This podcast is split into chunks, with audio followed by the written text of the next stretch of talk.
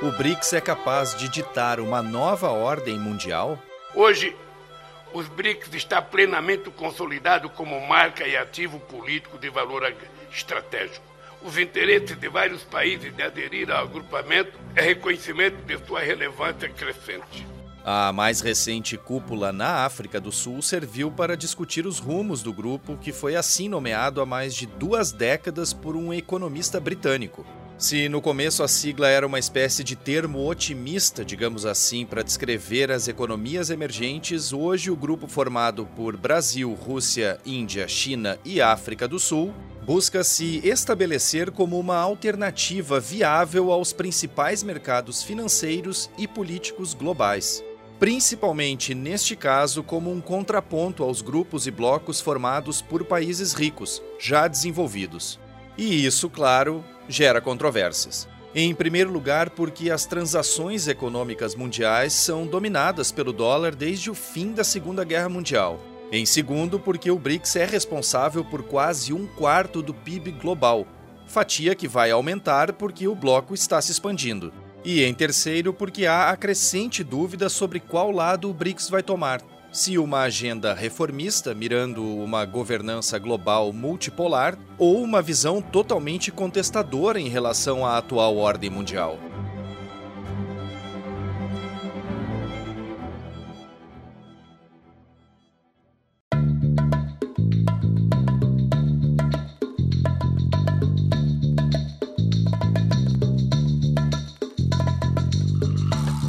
Está no ar o DW Revista, o podcast semanal produzido pela redação brasileira da DW.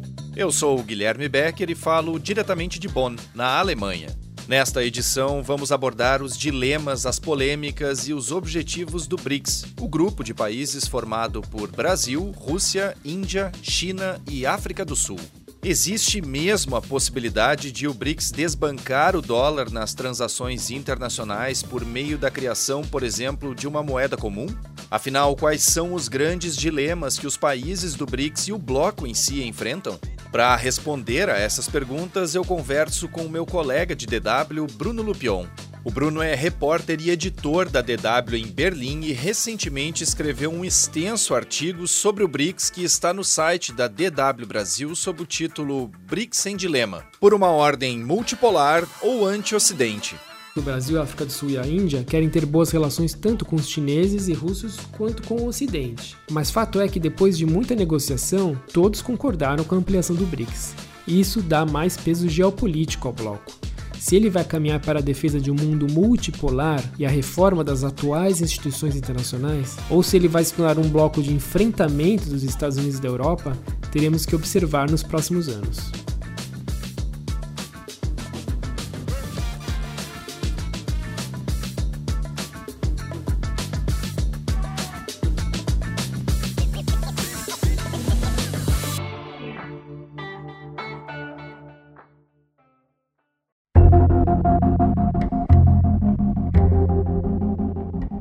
Foi em 2001 que o termo BRICS foi cunhado pela primeira vez. E aqui é preciso lembrar que o mundo em 2001 era bastante diferente. Foi justamente naquele ano que houve uma intensa e extensa repaginada em termos geopolíticos internacionais. E essa repaginada, digamos assim, tem moldado os nossos dias até hoje, porque foi a partir dos atentados de 11 de setembro de 2001 que ocorreram mudanças significativas em relação à forma como nossas informações pessoais são armazenadas e analisadas, por exemplo. Além disso, começou também um período de maior polarização entre o Ocidente e o resto do mundo que perdura até hoje e cresceu ainda mais a partir da guerra na Ucrânia. Principalmente porque naquela época os Estados Unidos reinavam de maneira hegemônica como potência global, apesar do surgimento da China como potência, o que começou a causar atritos. Vale lembrar aqui que o termo Ocidente é designado ao grupo formado por aliados de democracias liberais como os Estados Unidos, o Canadá e a União Europeia, além de Austrália e Nova Zelândia. E são justamente os países da União Europeia, mais o Canadá, os Estados Unidos e o Japão, que formam o G7, o grupo das nações mais industrializadas do mundo e politicamente conceituadas como democracias liberais.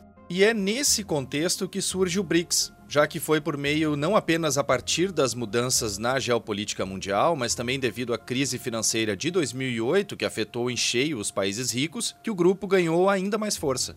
Bruno Lupion, bem-vindo ao DW Revista, é um prazer te receber aqui e para começar eu gostaria que você contasse para gente o embrião do BRICS. Como foi que tudo começou? Oi Guilherme, oi ouvintes, é um prazer participar do DW Revista e tentar esclarecer e aprofundar as questões que envolvem o BRICS.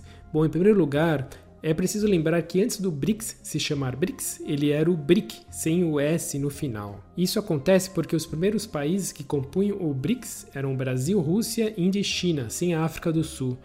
E é daí que vem o acréscimo do S no BRICS, no termo inglês para South Africa. Essa sigla surgiu em 2001 e foi cunhada pelo economista britânico Jim O'Neill, do banco de investimentos americano Goldman Sachs. A ideia dele era, com essa sigla, agrupar ou enfatizar as quatro nações que tinham tudo para se tornar forças econômicas globais na década seguinte.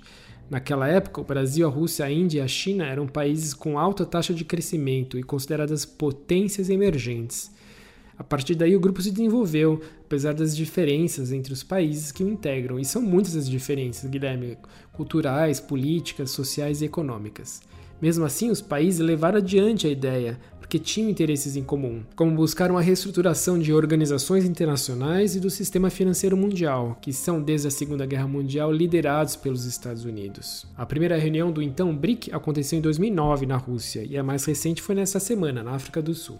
Os ouvintes devem estar se perguntando qual é a real importância do BRICS no cenário mundial e por isso eu trago aqui alguns números. Os países do BRICS representam mais de 42% da população mundial, além de responderem por cerca de um quarto do PIB global, o produto interno bruto, ou seja, a soma de todas as riquezas dos países, né? E 18% de toda a esfera comercial. Então não é pouca coisa e não é à toa também que muitos especialistas veem o BRICS como um contrapeso aos fóruns econômicos e políticos ocidentais e a instituições como o G7. Se a gente comparar brevemente aqui, lá em 2001, quando tudo começou, o BRICS era responsável por 8% do PIB mundial. Hoje é responsável por 26%, ou seja, por esse cerca de um quarto que eu falei há pouco. Nesse mesmo período, de 2001 até hoje, no caso, a participação dos países do G7 caiu de 65% para 43% no PIB global. Bruno, é claro que a economia do BRICS é puxada pela China, né? Para a gente ter uma ideia aqui e confirmar isso, a economia chinesa representava já em 2001 47% do total do PIB dos países do BRICS e hoje representa 70%.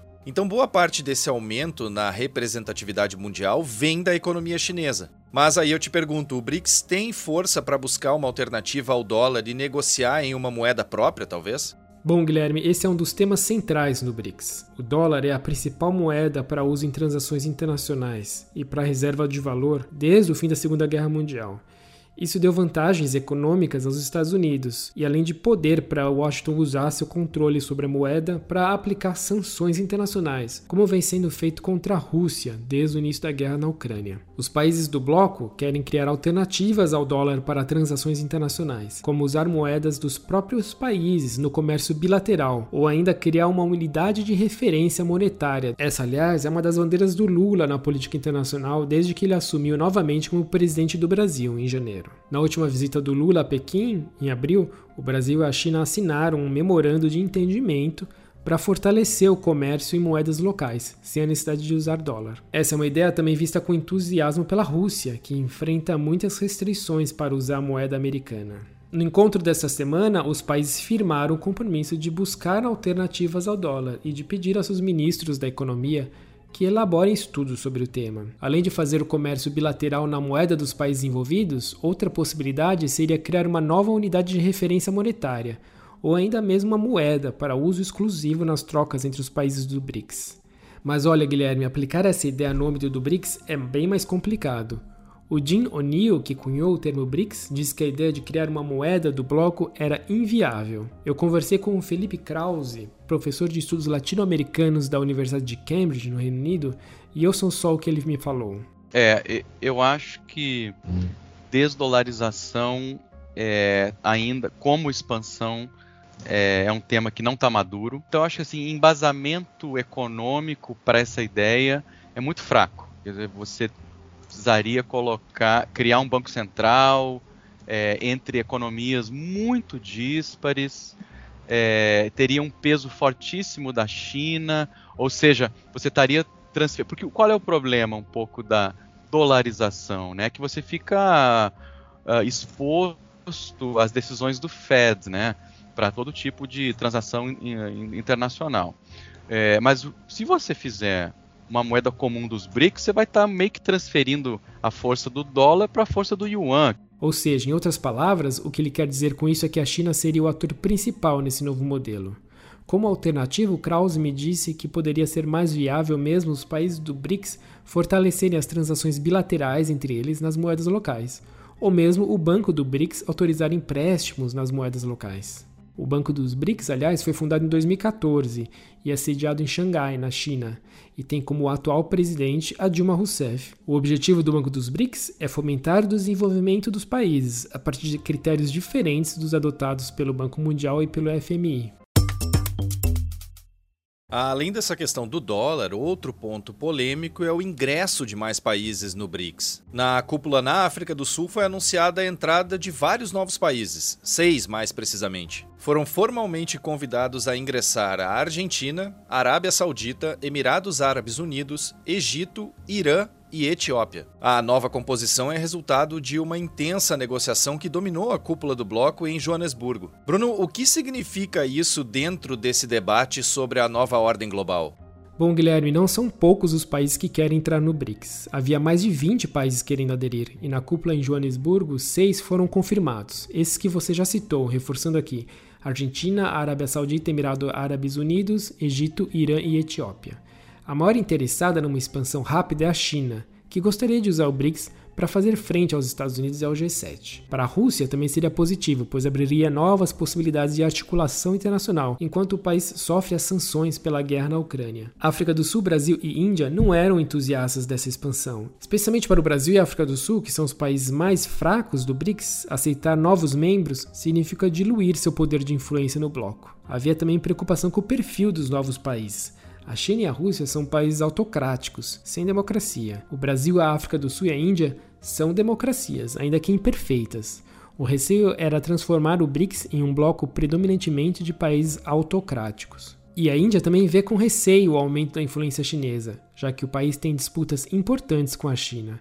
Só para relembrar aqui, no ano passado, 24 pessoas morreram em combates que ocorreram na fronteira entre os dois países. E além disso, o Brasil, a África do Sul e a Índia querem ter boas relações tanto com os chineses e russos quanto com o Ocidente. Mas fato é que depois de muita negociação, todos concordaram com a ampliação do BRICS. E isso dá mais peso geopolítico ao bloco se ele vai caminhar para a defesa de um mundo multipolar e a reforma das atuais instituições internacionais, ou se ele vai se tornar um bloco de enfrentamento dos Estados Unidos e da Europa, teremos que observar nos próximos anos. Agora, Bruno, justamente para finalizar, conta um pouco para a gente essa questão da dicotomia que existe entre a intenção que os países do BRICS têm de promover reformas de cunho político e econômico, no caso da atual ordem mundial, que tem uma hegemonia ocidental e também, ao mesmo tempo, um certo sentimento anti-ocidente que alguns países do BRICS demonstram clara e abertamente. Bom, Guilherme, a primeira coisa que a gente tem que ver é que há um grande conflito de interesses entre os dois países mais poderosos do BRICS, China e Rússia, e o Ocidente. Os demais integrantes, Brasil, Índia e África do Sul, estão no meio desse conflito. A questão das sanções impostas à Rússia pela guerra na Ucrânia são um exemplo disso. Dentro do BRICS, só o Brasil condenou na ONU a Rússia pela invasão da Ucrânia. Os outros países, ou seja, China, Índia e África do Sul, se abstiveram. Eu conversei também com o Vinícius Guilherme Rodrigues Vieira. Ele é professor de Relações Internacionais da FAP e da FGV. E ele acredita que, nesse caso, o Brasil poderia justamente atuar para influenciar em como se dará essa expansão do BRICS, já que não é interesse do Brasil que o BRICS siga um caminho de anti-ocidentalismo explícito, segundo ele me falou. O convite à Argentina, por exemplo, uma democracia latino-americana era uma demanda do Brasil. Bom, o Brasil é um dos países menos influentes do BRICS, levando em conta fatores como a população, a economia e o poder militar de cada nação. Nesse sentido, é claro que China, Rússia e Índia tem muito mais influência regional e global que o Brasil. O Brasil fica à frente somente da África do Sul no BRICS. Mas o Brasil desempenha um papel de peso nos debates sobre meio ambiente e comércio internacional. O Felipe Krause me disse que há três formas de ver como o Brasil poderia atuar nesse cenário, que caminham entre propostas reformistas e uma agenda completamente anti-Ocidente. A primeira é a contestadora, que é promovida por China e Rússia com o objetivo de derrubar a ordem atualmente liderada pelo Ocidente. A segunda é a cética, que reconhece os problemas dessa ordem mundial, mas prioriza a necessidade de o Brasil diversificar suas relações e defende, digamos assim, ficar em cima do muro, algo relativamente natural dentro da história da diplomacia brasileira. E a outra visão é a reformista, que é mais pró-Ocidente, que prefere se dedicar ao aperfeiçoamento da atual governança global. Muito obrigado então ao Bruno Lupion por todas essas informações compartilhadas nesta edição do DW Revista. E lembrando que a reportagem, o artigo que o Bruno escreveu sobre o BRICS, intitulado BRICS em Dilema por uma ordem multipolar ou anti-ocidente, está no site da DW Brasil, dw.com/brasil.